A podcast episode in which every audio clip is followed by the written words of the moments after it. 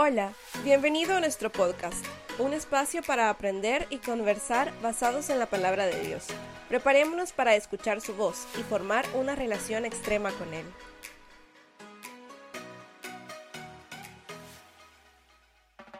Hola, bienvenidos al podcast de la red. Ya estamos en nuestro tercer estudio de Gálatas en este podcast. La verdad es interesante poder conocer un montón de cosas, poder aprender de qué es lo que Pablo estaba viviendo en ese momento.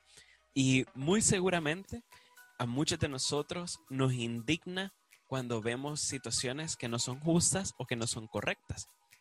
Y a veces pensamos que como cristianos a veces somos un poquito suaves en poder denunciarlo, pero Pablo en ese caso denunció y no solo denunció, sino que confrontó a un propio líder y alguien como Pedro de la iglesia. Y hoy vamos a hablar acerca de esto y estamos emocionados también de, de cómo ha pasado. Así que hoy está conmigo Marce, Marce Mendoza, para poder hablar sobre el capítulo 2 de Gálatas. Pero antes que nada, Marce, ¿qué tal? ¿Cómo estás? Hola, todo bien aquí igual, re emocionada por lo que viene, porque igual uno aprende un montón eh, leyéndolo y queriéndolo explicar y ese tipo de cosas, porque te emociona como que otros también conozcan lo que vos ya aprendiste y que ha sido útil. Así que súper emocionada. Vale, eso es bien bonito, poder compartir lo que has aprendido. Y yo te animo a ti que nos estás escuchando, que cada vez que tengas la oportunidad de compartir, que no la desperdicies, hacerlo. Muchas veces el Señor nos pone en el corazón eso de querer compartirle a alguien, no sé si te ha pasado, pero eh, a veces no lo quedamos callados y justamente era algo que la gente necesitaba escuchar o algo que el Señor te estaba poniendo para confortar o, animar o retar a otra persona. Y creo que esto va a pasar en estos momentos, porque en este capítulo 2, eh, Pablo comienza a describir más o menos parte de lo que le está pasando, ¿verdad? Sí, eh, bueno, no vamos a leer los versículos eh, porque esperamos que ya los hayan leído ustedes, que se acuerden y que si no, ahorita le pongan pausa, lo vayan a leer completo y ahí sí digan, ah, bueno, ya estoy otra vez. Eh, pero bueno, habla un poco primero en los, en los versículos de que 14 años más tarde regresó Pablo a Jerusalén y que ahora iba con Bernabé y con Tito y que bueno, que dice que Dios le reveló que debía hacerlo. Y eso me parece como importante resaltarlo porque habla de que él realmente buscaba hacer la voluntad de Dios, o sea, no iba como con respecto a sus planes o a lo que él pensaba que tenía que hacer, sino realmente me imagino que hay mucha oración detrás de eso y, y mucho el hecho de escuchar la voz de Dios. Y bueno, ya después de eso dice de que se reunió ahí en privado con los que eran reconocidos eh, dirigentes de la iglesia, que en este caso eran los discípulos que habían sido discípulos de Jesús, que habían vivido un montón de tiempo con él y habían estado de cerca con él en situaciones bastante importantes. Entonces, eso me gusta un montón porque Pablo estaba seguro del mensaje que él estaba hablando, del mensaje que él estaba predicando y sabía que iba respecto a lo que Dios eh, quería decirle a las personas pero él buscaba un respaldo de parte de las autoridades de la iglesia, o sea, él, él lo respetaba, él realmente respetaba el cuerpo de Dios y eso habla un montón de que hay unidad en, el mensaje, o sea, que él no hablaba solo por hablar, sino que realmente buscaba que su corazón estuviera dirigido conforme a lo que Dios quería, quería enseñar a las demás personas, no algo solo porque se le venía a la mente, sino porque sabía que realmente quería predicar el verdadero evangelio. Eso es importante porque muchas veces nosotros eh, nos queremos saltar a veces el hecho de que hay personas que han recorrido probablemente cierta distancia y las cuales nosotros les podríamos pedir consejo o ayuda o sentirnos respaldados para eso. Y yo creo que el Señor ha instituido el cuerpo de, de, Cristo como la iglesia de una manera muy interesante, en la cual también nos podamos sentir cuidados y respaldados. Y es interesante que Pablo, o sea, alguien que ya era muy reconocido, él regresa a Jerusalén para poder hablarlo y dice algo que a mí me impacta porque el versículo 8 dice, quería asegurarme de que estábamos de acuerdo. O sea, yo no quiero estar hablando cosas que están mal, yo quiero estar hablando de las cosas que son correctas y quiero que trabajemos en conjunto. Y decía, porque temía que todos mis esfuerzos hubieran sido inútiles y que estaba corriendo, corriendo la carrera en vano. En efecto, no lo estaba haciendo porque qué bueno que lo respaldaron y incluso eh, verificaron o, aprobaron la doctrina que él también estaba compartiendo, que era solamente la justificación por medio de Jesús, sin ninguna otra cosa más, que, que lo vamos a ir viendo un poquito después también. Pero es interesante cómo en esa relación entre un discípulo de Jesús y otro discípulo de Jesús, pero que lleva un poco más de recorrido, hay cierto respeto, pero también hay cierta manera en cómo poder compartir y llevar las dos cosas a la vez de una buena manera y poder compartir también de esa manera. Sí, y bueno, eh, quizás continuando un poco, también hablaba de que ni siquiera le pidieron a Tito, que era la persona con la que iba, que se circuncidara a pesar de que era griego. Y esto, como en contexto, es porque cuando una persona eh, gentil, en este caso no judío, eh, en este caso griego, quiero decir, pero que no era judío, eh, se quería convertir al judaísmo, tenía que circuncidarse como para hacer validar esto, como para decir, bueno, realmente ahora sí ya sos salvo, ahora sí ya crees, lo que sea. Pero ellos mm, habían entendido el mensaje y estaban tan de acuerdo y lo respaldaron tanto que ni siquiera exigieron eso.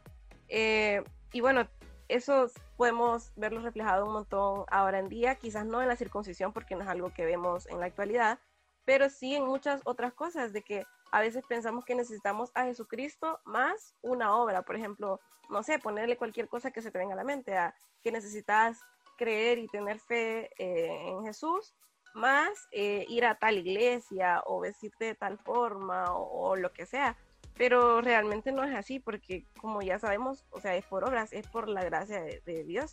Y la obra de salvación, o sea, real, te transforma, pero estas cosas no son un requisito para recibir la gracia de Dios. En efecto, eh, muchas veces se nos ha enseñado que las cosas buenas pareciera como que eso te fuera ganando parte del cielo, pero no es así, sino que solamente el creer en Jesús, en su obra, en lo que hizo, aceptarle. Y a partir de ahí, nosotros tenemos entonces las obras o el fruto que se va desarrollando poco a poco. Y por eso es que Gálatas también habla acerca de esto al final de, la carta. Lo vamos a ver en un par de episodios después. Pero por eso es importante para Pablo enseñar cómo debería de verse un cristiano entonces. Y también es interesante cómo Pablo eh, personalmente toma este rol de querer de verdad tomarse en serio esto, que incluso cuando ve que alguien tan importante como Pedro comienza a fallar en esta área, eh, siendo Pedro el líder de la iglesia en ese momento, Pablo lo, lo, confronta. Y justamente eso vamos a ir en la segunda parte del podcast, que quisiera que te mantuvieras con nosotros para poder seguir estudiando de esa parte y más de todas las cosas que podemos ver en Gálatas capítulo 2.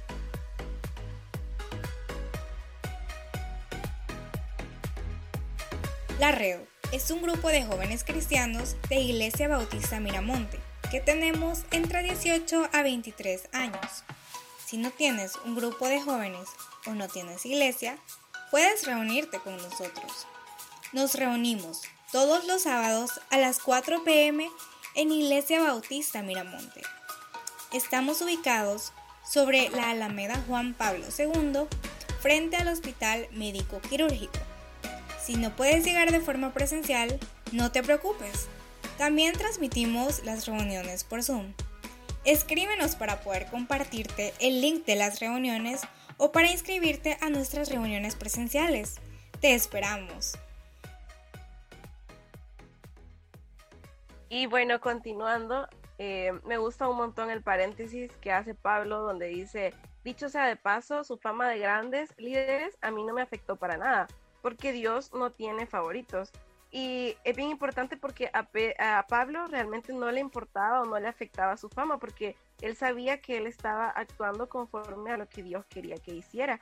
Y me gusta un montón también que dice de que él reconoce que a él lo mandó a los gentiles y a Pedro lo mandó a los judíos. O sea, cada uno tiene eh, su rol. A mí puede que me haya mandado, no sé, a los argentinos y a vos, a los salvadoreños, lo que sea.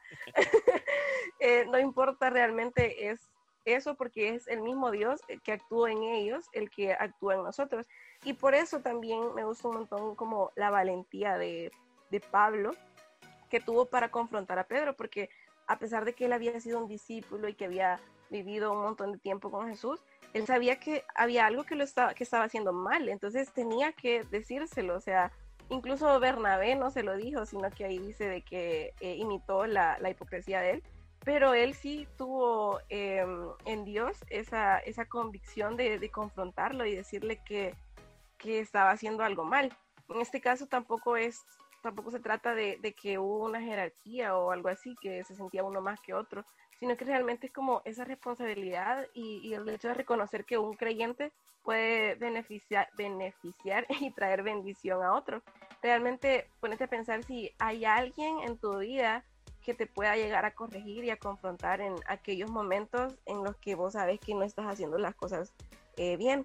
Porque esto es indispensable, porque no es que no vas a fallar, o sea, no es que te convertiste y ya estuvo, ya está bien, sino que realmente necesitas a alguien que esté ahí cuando eso pase, o sea, no es negociable el hecho de que no vaya a pasar porque así somos los humanos pecadores.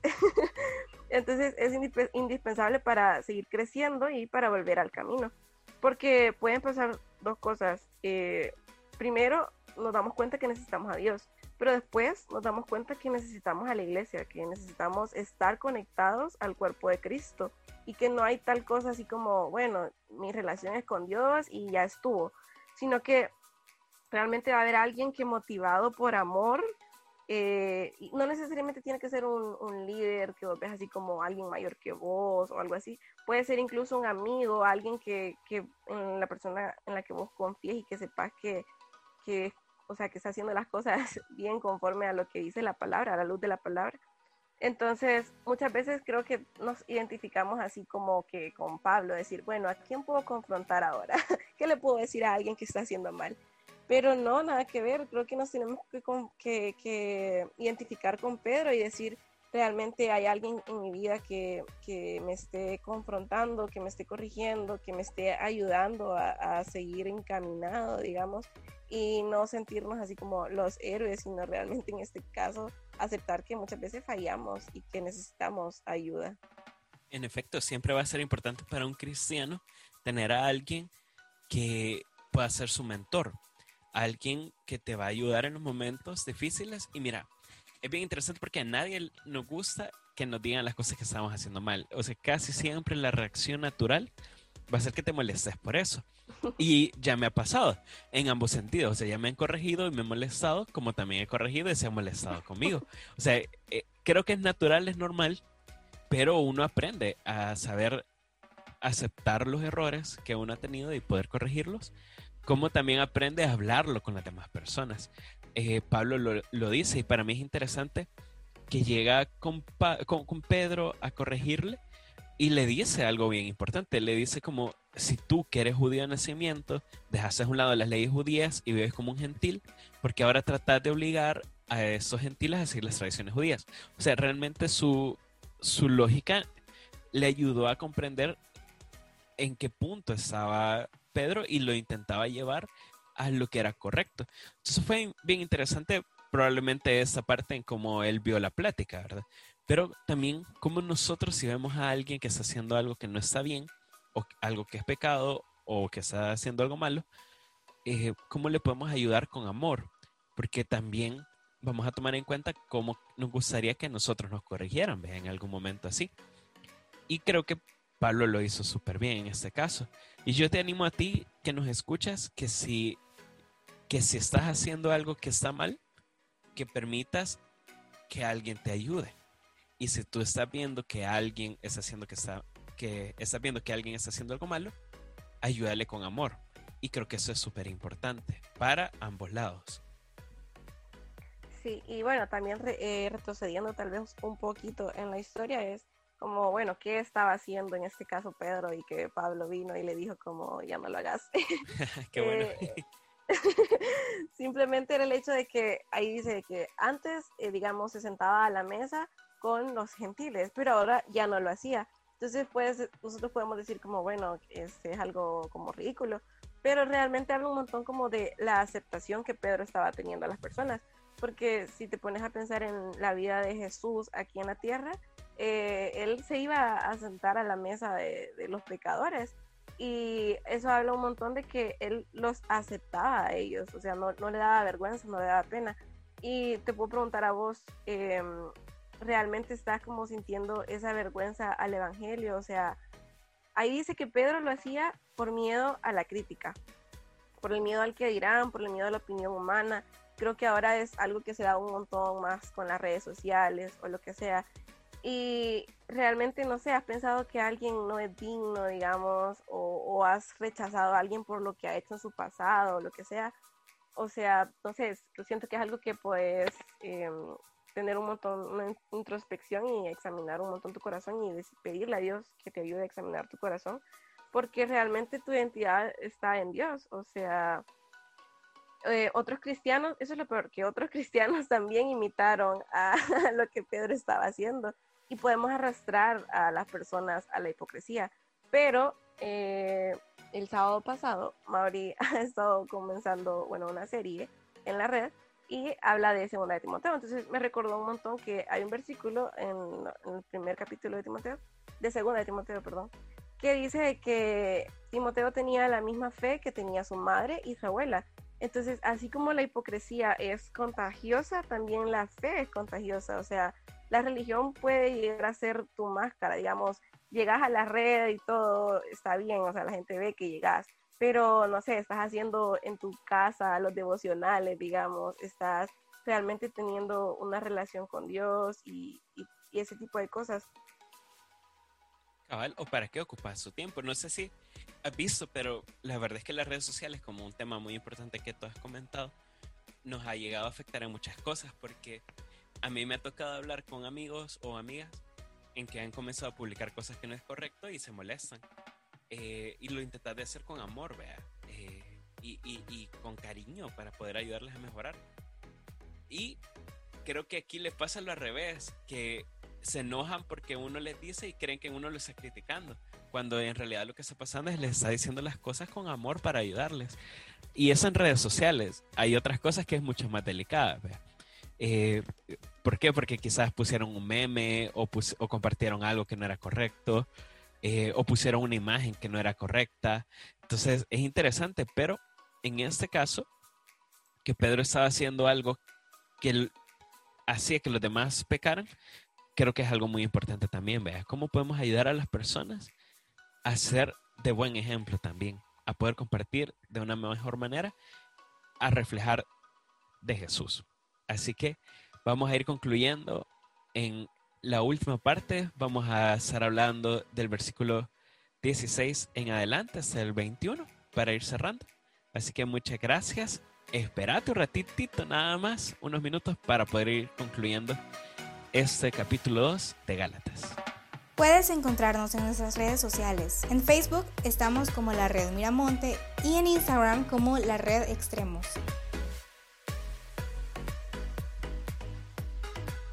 Bueno, ya para terminar el último pedacito de nuestro podcast, igual como acabas de escuchar en, el, en la pausa, sos súper bienvenido a poder estar con nosotros reuniéndote, ya sea vía presencial o vía virtual. te esperamos a poder compartir y aprender junto con nosotros para ser cada vez más como Jesús.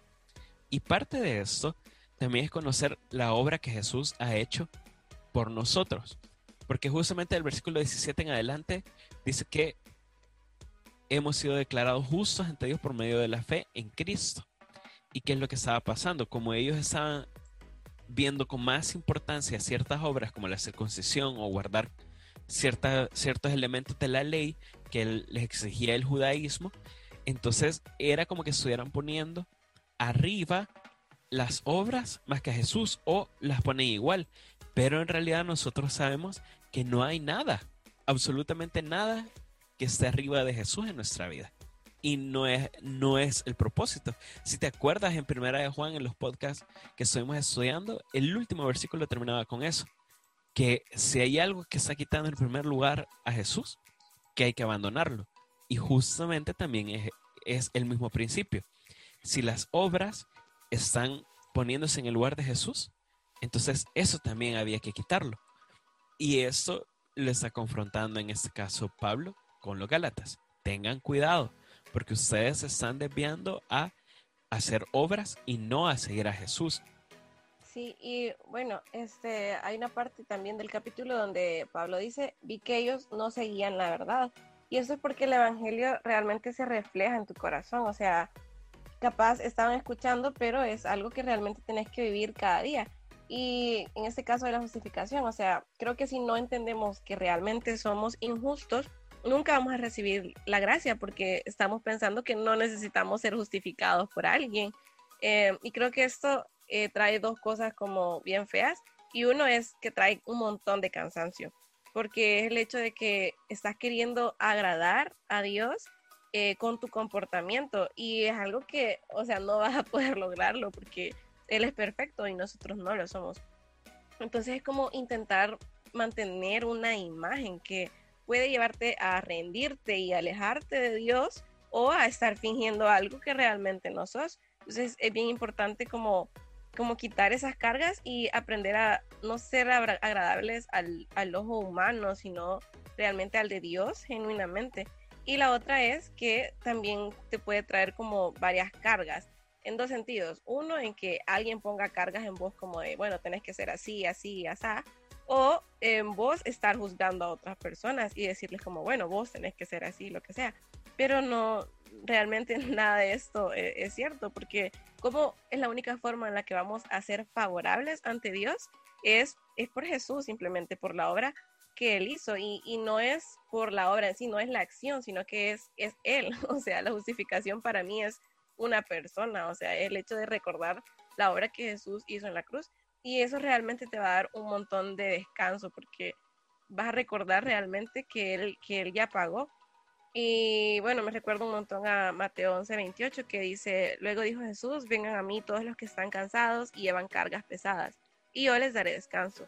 Pónganse mi yugo, déjenme enseñarles, porque yo soy humilde y tierno de corazón, y encontrarán descanso para el alma, pues mi yugo es fácil de llevar y la carga que yo les doy es liviana. Y, y bueno, eh, a raíz de esto, si vos decís como, ah, bueno, entonces todo bien, yo puedo pecar tranquilo, puedo hacer lo que se me dé la gana, entonces también hay un gran problema porque tal vez no has encontrado el verdadero evangelio, no le has dado verdadero sentido en tu vida. Porque así como hemos estado aprendiendo también en la carta anterior que estudiamos, eh, no un, cristiano realmente verdadero eh, no va a buscar el pecado, no va a querer permanecer en el pecado, ese tipo de cosas, sino que vas a querer eh, parecerte cada vez más al Espíritu de Cristo y vas a anhelar vivir cada vez más como Él. Tal vez no va a ser una línea exacta la que puedas seguir a la perfección, pero realmente vas a querer hacerla parecida y, y si le das, si, si, si, sabes que sos un pecador y, le das la cruz, le das la espalda, perdón, a la, a la obra de Jesús, ahí realmente estás eh, fallando porque estás invalidando todo lo que Él ya hizo por vos. O sea, no tiene sentido que vos te pongas a trabajar por tus propias fuerzas y alguien más ya lo hizo por vos. Exactamente. Y creo que todo se resume en el versículo 20 de Gálatas capítulo 2. Es muy famoso, probablemente algunos lo hemos escuchado o incluso algunos tengamos camisas con, esa, con ese versículo, que justamente dice, mi antiguo yo ha sido crucificado con Cristo y ya no vivo yo, sino que Cristo vive en mí. Así que vivo en este cuerpo terrenal confiando en el Hijo de Dios, quien me amó y se entregó a sí mismo por mí.